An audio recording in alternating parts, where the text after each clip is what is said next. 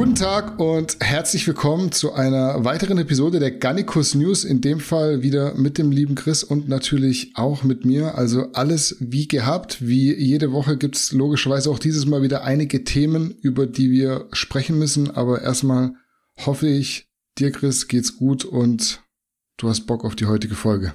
Müde vom Training gestern, aber Bock auf die Folge, ja.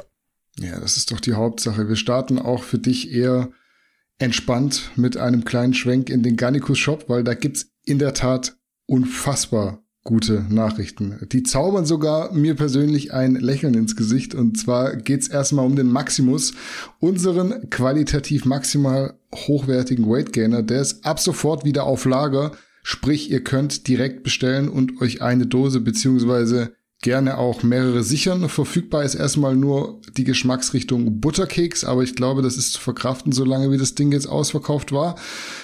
Kleine Charge, vielleicht kurz noch paar Facts zum Maximus an sich. Ihr bekommt da einen Weight Gainer oder einen Mahlzeitenersatz, würde ich es fast schon nennen, mit Whey-Protein, Volleipulver aus Freilandhaltungseiern, Reismehl instantisiert und Süßkartoffelpulver. In der Kategorie also nicht nur unvergleichbar, sondern ich würde fast auch sagen unschlagbar. Ich mache mir damit gerne so einen Mikrowellenkuchen.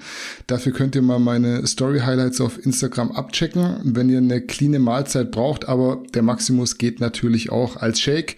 Gerade für diejenigen, die keine Kapazitäten mehr für feste Nahrung haben. Auch die soll es ja heutzutage noch geben. Gerade wenn man in der tiefsten Massephase ist. Das war Punkt eins. Punkt zwei bezieht sich auf den Galenicus Pump. Auch der ist endlich wieder da, vorübergehend nur in der Geschmacksrichtung Black Peach Passion Fruit, das ist in dem Fall die weiße Dose, war auch sehr lange out of stock. Persönlich mein Lieblingsbooster in Kombi mit zwei bis drei Stimcaps oder ab und zu auch mal ganz ohne Stims. Ich stehe nicht mehr ganz so auf die Mega-Klatsche, wenn es um Booster geht. Dafür bin ich umso größerer Fan von dem geilen Pump und den bekommt ihr mit unserem äh, Pump-Booster garantiert, beziehungsweise mit sehr hohe Wahrscheinlichkeit, wenn ihr nicht gerade seit vier Jahren Low Carb unterwegs seid. Drin sind insgesamt 13 synergistische aufeinander abgestimmte Inhaltsstoffe, die alle zusammen natürlich den Pump-Effekt maximal begünstigen. Portionsgröße liegt bei 30 Gramm, also nochmal 6 Gramm mehr als der Galenicus. Demzufolge ist alles so hoch wie möglich und sinnvoll dosiert. Könnt ihr, wie gesagt, auch kombinieren mit dem Galenicus oder mit den Stimcaps. Müsst ihr aber nicht. Da sind die Möglichkeiten grenzenlos. Kriegt ihr alles auf gallicus-original.de. Das wisst ihr, sowohl Maximus als auch Galenicus. Und natürlich auch alle unseren, unsere anderen Subs. Und da nichts weiter auf meiner Liste ist, werden wir durch mit dem obligatorischen Informationsblock und das bedeutet, wir legen los mit Thema Nummer eins. Wir kommen zu unserem ersten Thema, der Never Ending Love Story von Eddie Hall und Haftor Björnsson. Die ist jetzt sogar so weit gedient, dass Eddie sich ein Tattoo mit Haftors Namen hat stechen lassen. Ist natürlich nur Ironie, denn für das Tattoo gibt es einen Grund. Die beiden hatten ja ausgemacht, dass der Verlierer des Boxkampfs sich den Namen des jeweils anderen mit dem Zusatz World's Strongest Man tätowieren lassen muss. Eddie hat verloren, deshalb musste er sich das Tattoo machen. Und das ist jetzt geschehen, wenn auch zugegebenermaßen etwas spät und an einer nicht ganz so üblichen Stelle, nämlich an der linken Fußsohle. Chris, sag uns bitte deine Meinung zum Tattoo von Eddie Hall und was dir dazu vielleicht sonst noch so einfällt. Wettschulden sind Ehrenschulden, die hat Eddie jetzt beglichen ich hatte schon die Befürchtung, er drückt sich ein bisschen darum. Das konnte man so interpretieren in den ersten Aufsagen, Aussagen zu Aufforderungen zu diesem Tattoo von ihm. Aber er hat es jetzt gemacht und ähm, äh, Haftor hat gemeint, äh, wo auch immer er das machen will, soll er es machen. Er hat den Fuß gewählt. Habe ich Verständnis für. Wichtigste ist die Geste, dass er das gemacht hat finde das gut, dass er dem nachgekommen ist. Angeblich soll auch das Geld, das er da versprochen hat, an die verschiedenen Stellen geflossen sein. Ich mag Eddie nicht, aber muss man sagen, hier saubere Aktion. Er ist zu seinem Wort gestanden und das ist ähm, Respekt, ja. Ich glaube ja, dass Eddie im Vorfeld so überzeugt davon war, dass er den Kampf gewinnen wird, dass er überhaupt nicht im Kopf hatte, sich jemals so ein Tattoo stechen lassen zu müssen. Wenn man sich den Kampf aber angeschaut hat, dann war das von ihm schon sehr realitätsfern, weil wenn einer technisch einigermaßen versiert war, dann war es Haftor und nicht Eddie. Also prinzipiell habe ich Eddie eigentlich als jemand eingeschätzt, der so nach der Devise Wettschulden sind Ehrenschulden verfährt und da jetzt kein riesiges Theater um dieses Tattoo macht, weil wenn's Abmachung war, dann musst du halt zu Kreuze kriechen und dieses Tattoo machen lassen. Dass es dann so lange gedauert hat, finde ich ein bisschen affig irgendwie, um ehrlich zu sein, weil das ist von dem Eindruck, den ich von ihm hatte, doch weiter entfernt als gedacht. Ich habe so die romantische Vorstellung, harter Typ, keine leichte Kindheit, Prinzipien treu, ein Mann, ein Wort und so weiter, aber das fand ich dann aus meiner Perspektive echt schwach. Ich muss aber auch sagen, dass ich keine Ahnung habe, was in den Verträgen steht und was da wirklich abgemacht wurde. Wir können da ja immer nur von außen spekulieren, weil wir keine Einsicht haben und die beiden sowieso grundsätzlich komplett gegenteilige Dinge gesagt haben. Deshalb ist es nur eine Perspektive, von der ich da drauf schaue. Trotzdem finde ich natürlich einen Eddie Hall unterhaltsamer als einen Haftor Björnsson. Ganz klar, da denke ich aber auch auf einer sehr primitiven Ebene, weil ich bin mir schon sicher, so ein Typ wie Eddie kann dir als Gegner ziemlich auf die Eier gehen. Also da muss man echt aufpassen, dass der es nicht in deinen Kopf schafft. Unterm Strich ist das Tattoo jetzt aber drauf und die Stelle ist ja auch ein Statement irgendwie. Ich schätze, früher oder später wird sich's entweder von alleine verflüchtigen, weil er am Fuß verblasst ist, glaube ich, relativ schnell, oder er wird sich's einfach weglasern lassen. Deshalb verstehe ich die Show auch nicht, aber offensichtlich gehört es bis zum Schluss mit dazu. Die ihn während diesem ganzen oder diesem umstrittenen World Strongest Man 2017 war es wohl, ne? Mhm. wo da Eddie äh, gewonnen hat und, und Haftor hat sich nicht gut verhalten, auch wenn das wahrscheinlich medial ein bisschen inszeniert wurde noch von, von äh, Eddie-Supportern, ist gut möglich, dass das noch ein bisschen akzentuiert wurde. Ähm, muss man sagen, damals hat Haftor keine gute Figur und hat den weinerlichen Schlappschwanz ein bisschen so raushängen lassen. Und jetzt im Nachgang zu diesem Kampf hat eigentlich Eddie alles dafür getan, dass man das von Haftor vergessen hat und ist selber ein bisschen in diese Rolle geschlüpft.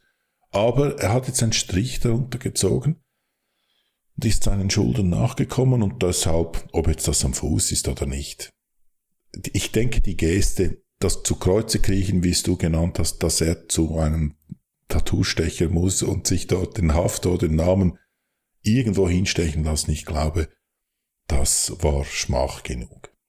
So, als nächstes auf der Liste haben wir Larry Wheels beziehungsweise dessen Herzuntersuchung. Es war jetzt wohl nämlich so, dass Larry sich nach den vermehrten Todesfällen im Kraftsport dazu animiert gefühlt hat, mal schauen zu lassen, wie es nach zehn Jahren Steroidkonsum um seine Gesundheit bestellt ist. Dafür ist er zum Arzt gegangen und hat sein Herz durchchecken lassen, was er bisher wohl noch nie gemacht hat. Alles hat er immer untersuchen lassen, nur sein Herz nicht, warum auch immer. Es gab auf jeden Fall jetzt ein EKG, also ein Elektrokardiogramm und ein Echokardiogramm, um alles abzudecken. Als Resultat kam raus, dass offenbar sein äh, Herz ganz normal und gesund ist für einen Mann seines Alters. Nur der Herzmuskel an sich sei etwas dicker laut Arzt, was normal sei für einen Sportler wie ihn.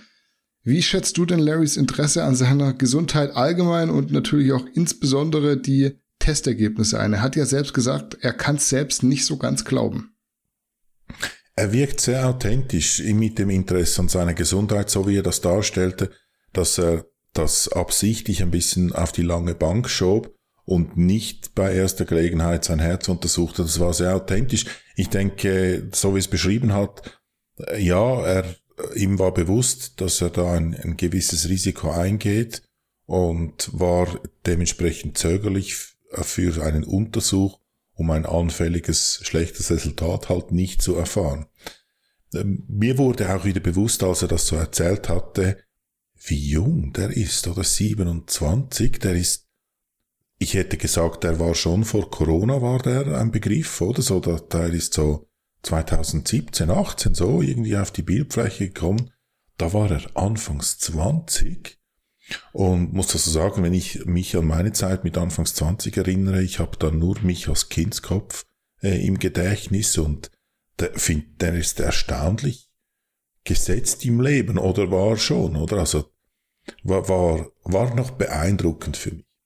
Das Resultat, ja, ist natürlich Wasser auf die Mühlen der Leute, die probieren, den Konsum gut zu reden und bringt natürlich Leute wie mich, so chronische Warner, in Erklärungsnotstand, oder? Weil das ist jetzt jemand, der sagt, zehn Jahre straight, wahrscheinlich nicht auch nur à la ähm, Thunfisch 30 Milligramm Kickstart Dianabol, sondern das eine oder andere Substanz, Substanzchen noch dazu.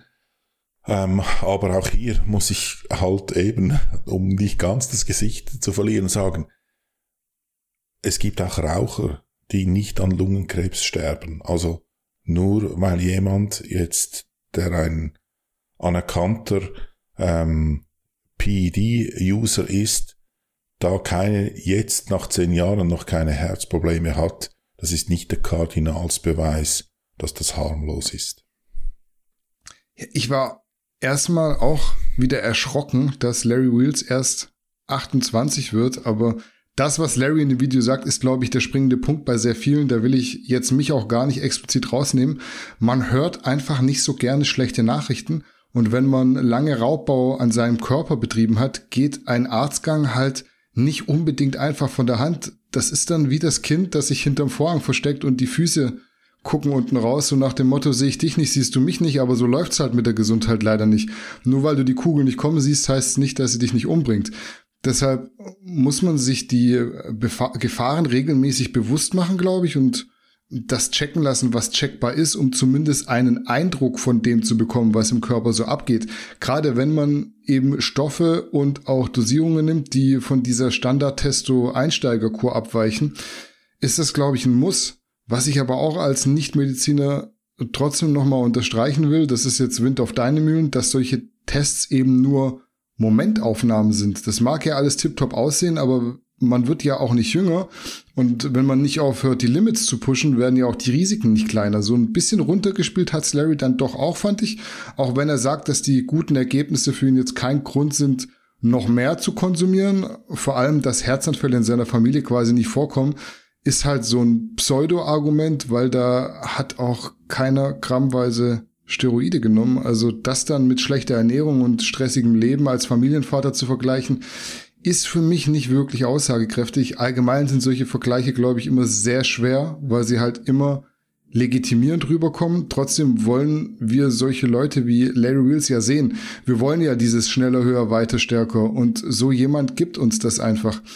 Insgesamt sehe ich es dann doch eher wieder pragmatisch, weil zum einen hat Larry nach sich schauen lassen und zum anderen animiert er dadurch eventuell seine Follower, das auch zu tun wie gesagt, ich bin eher so eingestellt, dass sowas einen positiven Effekt erzeugt und Menschen sich dahingehend beeinflussen lassen, mal den ein oder anderen Gesundheitscheck zu machen.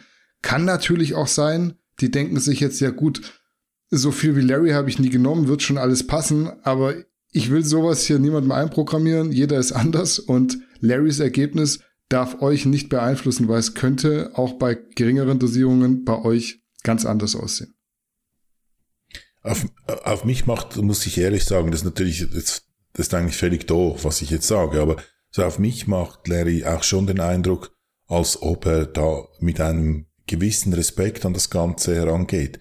Er sieht jetzt im Gesicht, finde ich, überhaupt nicht ungesund aus. Gegenteil, vielleicht ist das halt auch die Vorteil der Farbigen, oder dass die halt grundsätzlich viel gesünder aussehen als wir Weißbrote.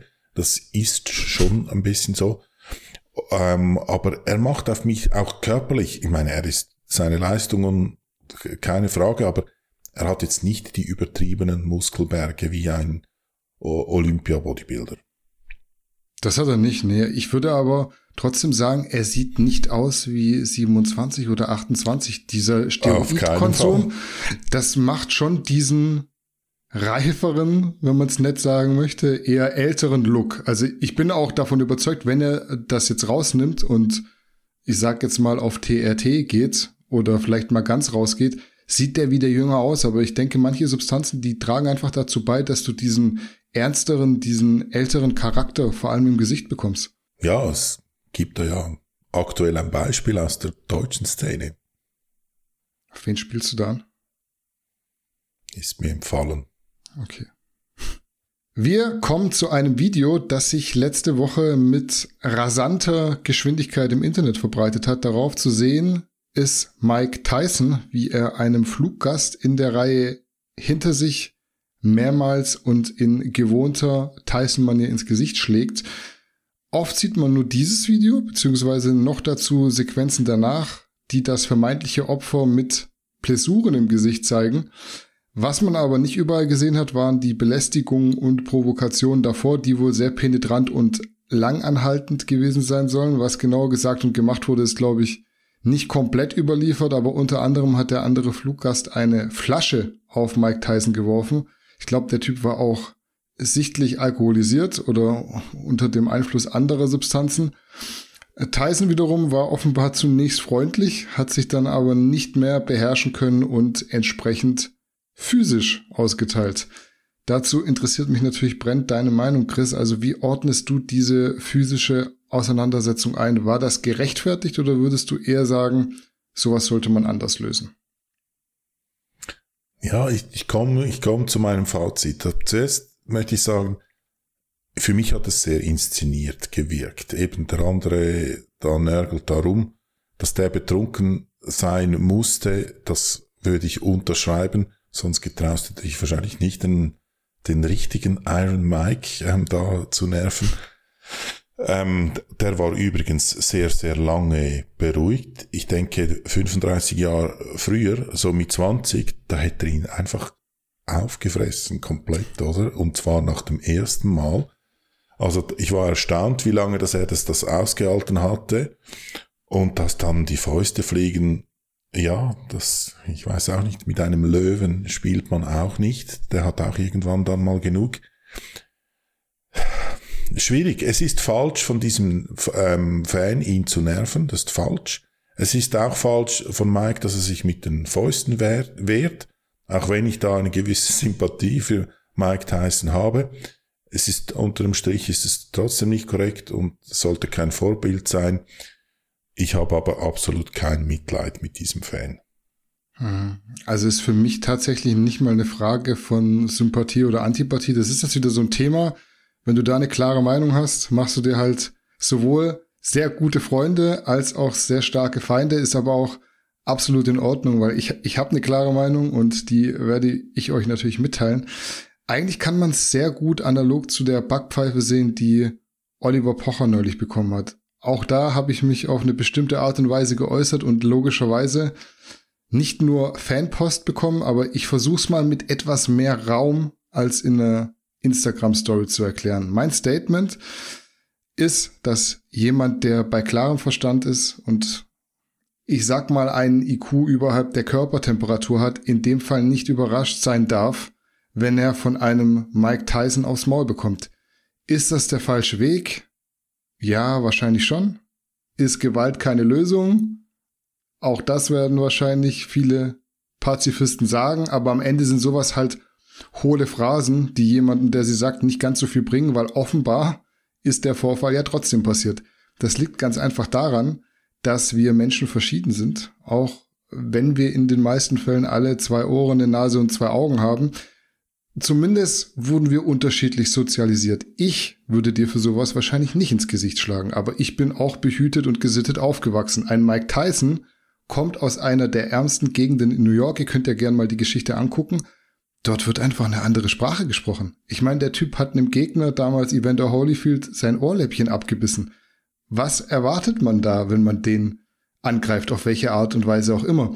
Selbst ich wusste ja, dass ich mit dem Schwarzkopf nenne ich es mal salopp, im Stadtpark nicht mit Gewalt ist keine Lösung kommen braucht, weil wir einfach unterschiedliche Sprachen sprechen und Dinge aufgrund von Sozialisierung und auch Konditionierung anders zu lösen gelernt haben in unserer Jugend, in unserer Erziehung. Du bekommst auch, wenn du Vorfahrt hast und mit 50 in die Kreuzung fährst, meistens eine Teilschuld, weil man eben nichts erzwingen darf und sollte. Sprich, wenn du einen Mike Tyson provozierst, und trotz mehrmals netter Aufforderungen nicht damit aufhörst, wirst du irgendwann die Antwort bekommen, die so eine Person als letzten Ausweg sieht. Das muss man nicht cool finden. Das ist auch laut Gesetz nicht richtig so. Aber Mord und Betrug sind auch verboten. Trotzdem sind die Gefängnisse voll. Also du musst halt gerade als einigermaßen intelligenter Mensch auch mal für andere mitdenken und damit rechnen, dass Dinge passieren können, die eigentlich nicht rechtens sind. Ich meine, immerhin kann der Typ sagen, dass er mal von Mike Tyson aufs Maul bekommen hat und das Ohrläppchen immerhin noch dran ist. Aber ihr könnt gerne mal in die Kommentare schreiben, ob das für, ich, für euch so verständlich ist. Man muss ja heutzutage immer irgendwelche Disclaimer machen. Man muss sagen, Gewalt ist keine Lösung. Aber ich will das auch nicht legitimieren, nicht unbedingt. Auch wenn man schon sagen muss, dass solche Internet- und rote Teppich-Rambos definitiv mal lernen sollten, dass es im Real Life auch anders zugehen kann. Das ist jetzt kein Internet-Rambo gewesen, das war Real Life, aber es hat halt auch unmittelbar danach die Konsequenzen nach sich gezogen. Und wenn Menschen unterschiedliche Sprachen sprechen, dann ist das eine Sache, auf die muss man vorbereitet sein. Ganz einfach. Wie groß siehst du die Wahrscheinlichkeit, dass das inszeniert war, dass das von Anfang an die Absicht war, dieses Typen Mike zum Ausrasten zu bringen? Also das glaube ich eher, als dass die ganze Geschichte inszeniert war. Ich dachte jetzt erst, du meinst, das wäre komplett inszeniert, weil man muss ja schon auch sagen, dafür, dass Mike ihm jetzt, weiß ich nicht, zehnmal ins Gesicht geschlagen hat, sah er noch ganz okay aus. Ähm, aber ich glaube schon, dass der mit einem gewissen Zweck dahin gegangen ist. Der ist sicherlich nicht mehr im Vollbesitz seiner geistigen Fähigkeiten gewesen und hat sich da sicherlich auch treiben lassen, irgendwas zu machen, was er in nüchternem Zustand nicht machen würde. Also mal ganz ehrlich, wer ist denn so geisteskrank und legt sich mit Mike Tyson an? Es wäre mir auch egal, ob der jetzt 25 oder 65 ist. Wenn du von dem eine fängst, wird's wahrscheinlich erstmal schwarz vor Augen. Ich denke schon, dass die das mit dem Hintergedanken gemacht haben, sonst wäre es auch nicht von dem Kumpel gefilmt worden aus der anderen Reihe. Also mit Sicherheit. Ja, meine, mein inszeniert bezog sich auf das, dass die beiden das, oder inszeniert ist das falsche Wort, dass das gestaged war, dass das Absicht war, geplant, so. Das meinte ich eigentlich damit, ja. Ja, denke ich auch. Also definitiv, aber beide dann, wie gesagt, wahrscheinlich nicht die intelligentesten Zeitgenossen, weil auch wenn Mike Tyson schon ein bisschen älter ist, bisschen in die Jahre gekommen ist, du musst damit rechnen, dass da eine Antwort kommt, die vielleicht juristisch nicht ganz korrekt ist, nicht laut Gesetz äh, irgendwie vertretbar sein könnte, aber die kann halt passieren. Man ist halt nicht davor gefeit, dass dir jemand ins Gesicht schlägt, dass dir jemand ein Messer irgendwo hinsticht. Deswegen soll man ja auch heutzutage am besten immer aufpassen, was man wo wie sagt und tut, weil es halt immer auch einen Verrückten gibt. Und in dem Fall ist Mike Tyson halt doch noch ein Verrückter für die normale Gesellschaft, weil der hat halt manchmal nicht diese Grenze zwischen Ring und alltäglichem Leben. Und das ist ja eigentlich auch gut, dass so jemand, der diese Züge hat, lernt, das zu kanalisieren und in einen Ring zu tragen. Du darfst jetzt halt dann keinem das Ohrläppchen abbeißen, aber wenn du es schaffst, äh, mit anderen dich zu messen, die vielleicht eine ähnliche Art und Weise haben, Dinge zu lösen im Privatleben, dann ist es eigentlich ein guter Weg, dass die jetzt nicht wild geworden auf der Straße rumlaufen und ja, unbeteiligte Passanten niederprügeln. Trotzdem, sowas kann halt passieren, wenn du jemanden provozierst. Ich will das, wie gesagt, überhaupt nicht legitimieren, aber du musst damit rechnen. Und wenn es dann passiert, finde ich halt dieses Inszenierte nach dem Motto, ich bringe das jetzt vor Gericht und dann gucken wir, dass die größtmögliche Strafe dabei rauskommt. Ey, bei einem Oliver Pocher, du hast über Jahre Menschen diskriminiert und runtergemacht. Klar, alles irgendwie unter dem Deckmantel Humor und Comedy, aber das heißt ja nicht, dass Worte nicht verletzen können. Also erzählt es mal irgendjemandem, der betroffen ist, der da irgendwie runtergemacht wurde, dass das war ja nur Spaß. Ja, das hat manchmal nichts damit zu tun. Und ich glaube, die Backpfeife und auch so Schläge von Mike Tyson, wenn sie dich jetzt nicht umbringen, die verheilen schneller wieder als manche seelische Wunden. Das sollte man vielleicht in der Diskussion auch zumindest mit einfließen lassen.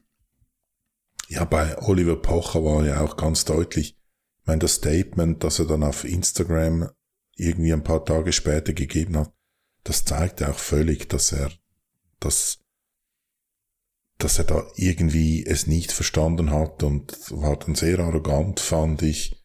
Also, das war überhaupt nicht souverän und null Größe. Ja, die Sache ist halt, er ist zumindest was die Gesetze angeht zu 100 Prozent im Recht.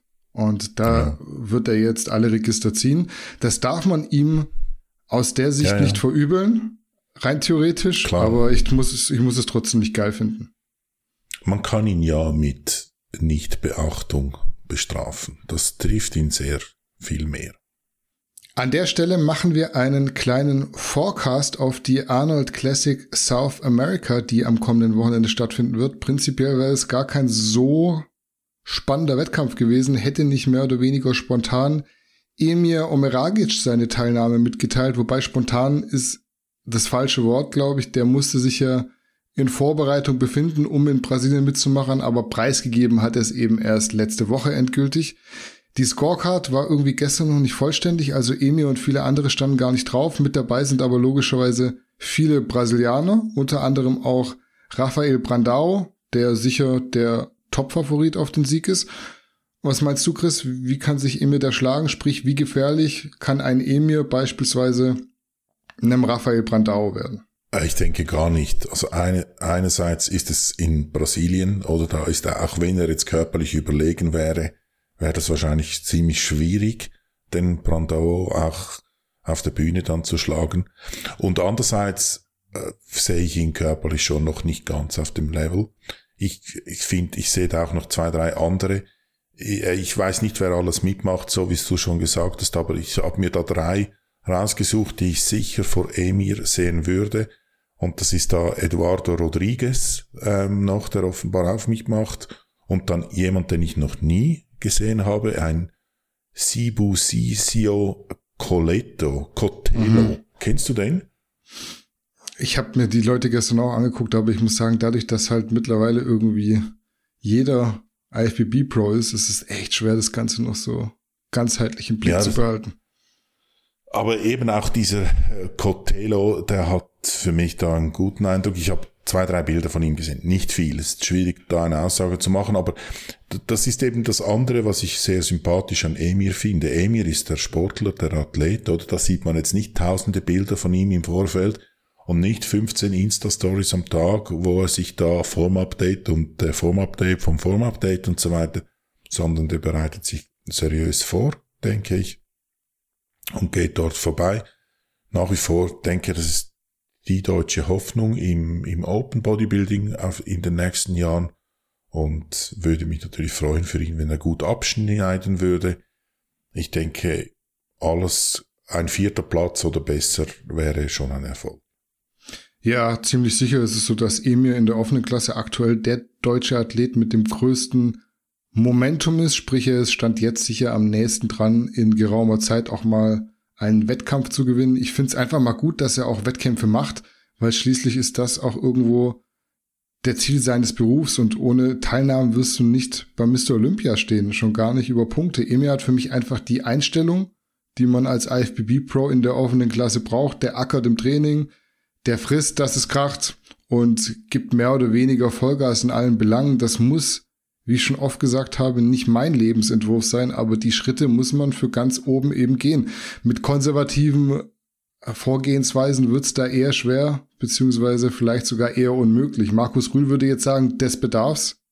Und so simpel der Spruch ist, so viel Wahrheit steckt halt drin. Ich bin mir zwar relativ sicher, dass Emir den Wettkampf nicht gewinnen wird, auch wenn ich mich natürlich gerne eines Besseren belehren lasse. In dem Fall noch viel gerne als sonst. Ähm, wahrscheinlich wird sich das Rafael Brandau nicht nehmen lassen. Und der hat laut Fotos auch gut an seinen Schwächen gearbeitet. Da war ich echt beeindruckt, was ich da so an Form-Updates gesehen habe. Allgemein super ästhetischer Athlet, den ich sehr, sehr, sehr schön anzusehen finde. Es kann auch gut sein, dass da wieder irgendein Athlet kommt, den man so nicht auf dem Schirm hat. Du hast jetzt schon zwei Namen angesprochen, weil IFBB Pros gibt's mittlerweile, wie ich auch schon gesagt habe, wie Sand am Meer. Aber ich denke trotzdem, dass Emir sehr gute Chancen hat, sich weiter vorne zu platzieren und einen guten Eindruck zu hinterlassen. Das ist ja auch wichtig, sich einfach mal zu zeigen, das, was Urs gemacht hat. Hey, guck mal, ich bin da, schaut mich an. Ich spiele jetzt hier in Zukunft eine Rolle, damit müsst ihr euch befassen. Und das verpassen, glaube ich, so sehr, sehr viele Athleten heutzutage. Es ist halt nicht nur Social Media. Steve Weinberger, der wird jetzt nicht irgendwie äh, drei Stunden jeden Abend auf Instagram rumgucken, äh, wer da irgendwie von den äh, 1385 IFBB Pros in der offenen Klasse äh, gerade gut aussieht. Da musst du halt auf Wettkämpfe gehen und da musst du auf dich aufmerksam machen. Wenn du das nicht machst, verlierst du halt an Reichweite und an Ansehen irgendwo, an Relevanz. Und ja, Emir hat mit Heiko, mit Heiko Kalbach auch wieder einen alten Hund dabei, habe ich gesehen. Der wird für die nötige Gelassenheit sorgen. Deswegen bin ich eigentlich nur sehr gespannt auf den Wettkampf. Im Endeffekt kannst du als so junger Athlet auf einem Wettkampf in Brasilien nichts verlieren, denke ich. Ja, und eben, das, das, ich glaube, Heiko ist da der richtige Mann. Ich würde mich, glaube auch, ich meine, wo ist das in São Paulo, der Wettkampf? Mhm, São Paulo, ja. Das ist jetzt nicht gerade die sicherste Stadt auf der, auf der Welt, oder? Und wenn du natürlich so einen Typ wie Heiko dabei hast, dann kannst du dich entspannen, weil der wird alles regeln, was es zu regeln gibt. Ja, jetzt wo du es ansprichst, ist ja genau dasselbe. Also wie das, was wir gerade mit Mike Tyson hatten. Brasilien, gefährliches Land. Ich glaube, Top 3 der gefährlichsten Länder weltweit. Wenn du dort in die Favelas reinläufst, unbegleitet, und denkst, du kannst da irgendwie dein Ding machen und wirst halt irgendwie ausgeraubt oder mit Pech sogar irgendwie physisch angegangen, ermordet, whatever, kannst natürlich sagen, ja, also Freunde, das war aber verboten, ihr dürft mich ja nicht ausrauben und ihr dürft mich auch nicht erstechen. Aber so, was erwartest du? Da töten Menschen für drei Dollar, weil die keine drei Dollar haben. Also es sind halt andere Verhältnisse, andere Sozialisierungen und da musst du als Mensch halt einfach auch mal mitdenken und sagen, gut, da muss ich jetzt nicht unbedingt rein und mit der Moral und Gesetzeskeule schwingen, sondern jemanden mitnehmen, der dir sagt, ey, dort lieber wegbleiben, mach deinen Wettkampf, aber du musst jetzt nicht irgendwie nachts in die Favelas rennen und zeigen, dass es da auch Gesetze geben könnte. Weil es gibt dort keine Gesetze, beziehungsweise die Gesetze sind andere. Das vielleicht nochmal so als als Schwenk zurück zu diesem Mike Tyson-Thema, weil man kommt immer wieder auf dasselbe. Natürlich gibt's Gesetze, aber was willst du jetzt machen, wenn jemandem das scheißegal ist, ob er sich dran hält oder nicht? Der geht halt in den Knast oder halt auch nicht, wenn er überhaupt nicht gefasst wird. Also wenn die Grenzen, wenn die Limits, wenn der Skrupel einfach sehr gering ist, dann passieren solche Sachen. Ganz einfach. Was wir heute auch noch auf der Agenda haben, unser letztes Thema, ist ein kleines Schwelgen in Erinnerung und zwar in Bezug auf Karl S. und Tim Gabel, die waren mal sozusagen Best Buddies. Ihr werdet euch erinnern an die großen GA und Profuel-Zeiten, als Karl auch beispielsweise Tim mehr oder weniger aus dem Boden gestampft und groß gemacht hat. Dann kam irgendwann der große Bruch zwischen gefühlt allen Parteien, die involviert waren. Erst Karl und Ralf gegen Tim, am Ende jeder gegen jeden. Und es war eigentlich so weit, dass man im Leben nicht dran geglaubt hätte, irgendjemand von denen würde sich nochmal gesittet an einen Tisch setzen. Da muss ich euch aber enttäuschen oder äh, vielleicht kann ich euch da auch positiv überraschen. Wir haben falsch gedacht, denn Tim hat jetzt tatsächlich Karl in seinen Podcast eingeladen, zumindest über Umwege und noch interessanter ist, dass Karl überhaupt nicht abgeneigt zu sein scheint und die Einladung wohl gerne annehmen würde. Was sagst du, Chris, zu einer Reunion-Podcast-Folge von Karl S. und Tim Gabel? Also hat Tim wirklich jetzt da ihn eingeladen oder wurde er nicht einfach nur gefragt, würdest du hypothetisch oder kam jetzt da eine Einladung?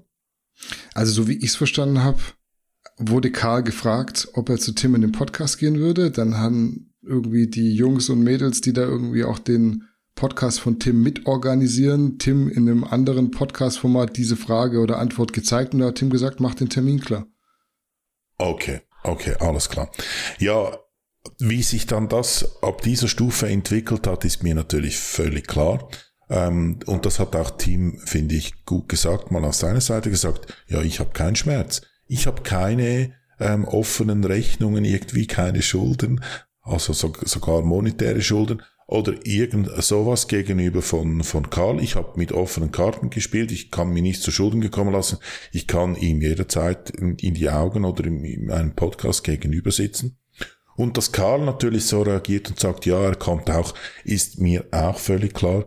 Der Typ hat ja interessiert, interessiert niemand mehr, oder? Der macht noch, wenn es gut geht, 2000 Klicks auf einem Video und der wird jede Möglichkeit nutzen, um da ein bisschen Publicity sich zu ergattern. Es ist ja weiterhin ein bisschen dubios, was er macht. Er hat auch in einem langen Video dann natürlich das Ganze gerechtfertigt, warum das er in seinen Podcast gehen würde und so ein bisschen auf die Anschuldigungen, die Tim wiederum auf diese Frage hinausgehauen hat, ein bisschen reagiert. Und es ist halt wieder, es war halt einfach so, Karl S., wie man ihn kennt, Nebelpetarden, ähm, schießen, verwedeln, relativieren, nicht darauf eingehen, umdrehen auf Dinge. Ich habe mir, äh, ich wollte mir zuerst alles aufschreiben und dann ähm, um zu zeigen, was er da wie, was er da für Taktiken anwendet. Aber ich glaube, jeder kann sich denken, ich ziehe nur da zwei, drei raus. Zum Beispiel sagte er, dass Klicks auf Videos, weil Tim warf ihm vor, macht keine Klicks mehr. Karl meinte, ja, ist ja klar, das ist zielgruppenrelevant, wie viele Klicks das man macht und ich mache halt Business Content. Gut, ich habe mir jetzt auch ein paar Videotitel angeschaut. First Class Dubai, irgendwie. Hat, weiß nicht, wo da der Business Content ist. Wohnen in Hitlers Hotel Suite in Breslau ist ein anderer. Oder wie ich mein Geld heute wirklich verdiene. Karl S. reagiert auf Attila Hildmann. Also da der Business Content, vielleicht habe ich zu wenig Fantasie. Ich weiß es nicht. Oder auch andere Dinge, wo er sich rausredet mit Schulden und mit Leasing von Autos und so weiter. Auf so heikle Details wie dieser ominöse Vertrag geht er gar nicht ein oder dreht es irgendwie um und redet dann von etwas anderem. Karl S., wie man ihn kennt, würde aber natürlich einen so einen Podcast mit dem und ihm spannend entgegensehen hoffe aber, dass der irgendwie gut moderiert ist und dass da nicht Karl da seine Verwedelungstaktiken dann auch wieder anwenden kann. Ja, ich glaube, ihr hört raus, das geht jetzt an alle Protagonisten da draußen, die im deutschen Fitness-YouTube-Game stattfinden. Legt euch nicht mit Interceptor an der analysiert das tot, wenn ihr Pech habt, und dann zieht er da Sachen raus und wühlt in Videos, in denen nichts mehr gewühlt werden sollte, zumindest eurer Auffassung nach. Also ich wollte eigentlich erstmal sagen, zumindest vordergründig war das ein sehr, sehr gutes und reflektiertes Video von Karl. Ich habe es ja schon gesagt, so wirklich mit sowas zu rechnen war nicht, aber ich bin trotzdem weit entfernt davon, das nicht cool zu finden. Karl sagt ja selbst, er ist offen für alles und er würde sich jeder Frage stellen. Das mag ich ja bei meinen Gästen auch immer, weil ich glaube, man sollte auf einem hohen Niveau auch alles ansprechen und diskutieren dürfen. Sicherlich ist sich Karl auch darüber im Klaren, dass er rhetorisch so fähig ist, auch unangenehme Themen gut rüberzubringen oder abschmettern zu können. Allgemein ist sein Video schon auch sehr clever aufgebaut, muss man sagen. Also er macht es einem da schwer, ihn für irgendwas zu verurteilen, auch wenn man bei einigen Dingen definitiv anderer Meinung ist. Das sagt Tim in seinem Video auch beispielsweise, dass es zum Teil sehr melodramatisch ist, von wegen, es hat mir damals das Herz gebrochen und sowas. Also wenn dieser Podcast zustande kommen sollte, sehe ich das auch vor allem für Tim als Host schwierig, weil er eben nicht nur Host, sondern auch ehemals Betroffener ist. Und dazu kommt, dass die Folge super, super lang werden würde. Also sicher noch mal länger als die zum Teil sowieso schon oft langen Folgen bei Tim, was ich ja sehr angenehm finde. Ich weiß, es ist überhaupt nicht YouTube-freundlich. Die Aufmerksamkeitsspanne ist sehr, sehr gering heutzutage. Ich mache aber manche Videos tatsächlich nicht an, wenn die sehr kurz sind, weil ich schon auf Gehalt stehe und das geht halt manchmal in drei bis vier Minuten nicht. Sehe ich auch überhaupt nicht kritisch und ich bin ganz ehrlich, selbst wenn das fünf Stunden gehen würde, ich würde es mir komplett anschauen. Da wird mein Gossip-Trieb allein schon aus Nostalgiegründen maximal getriggert.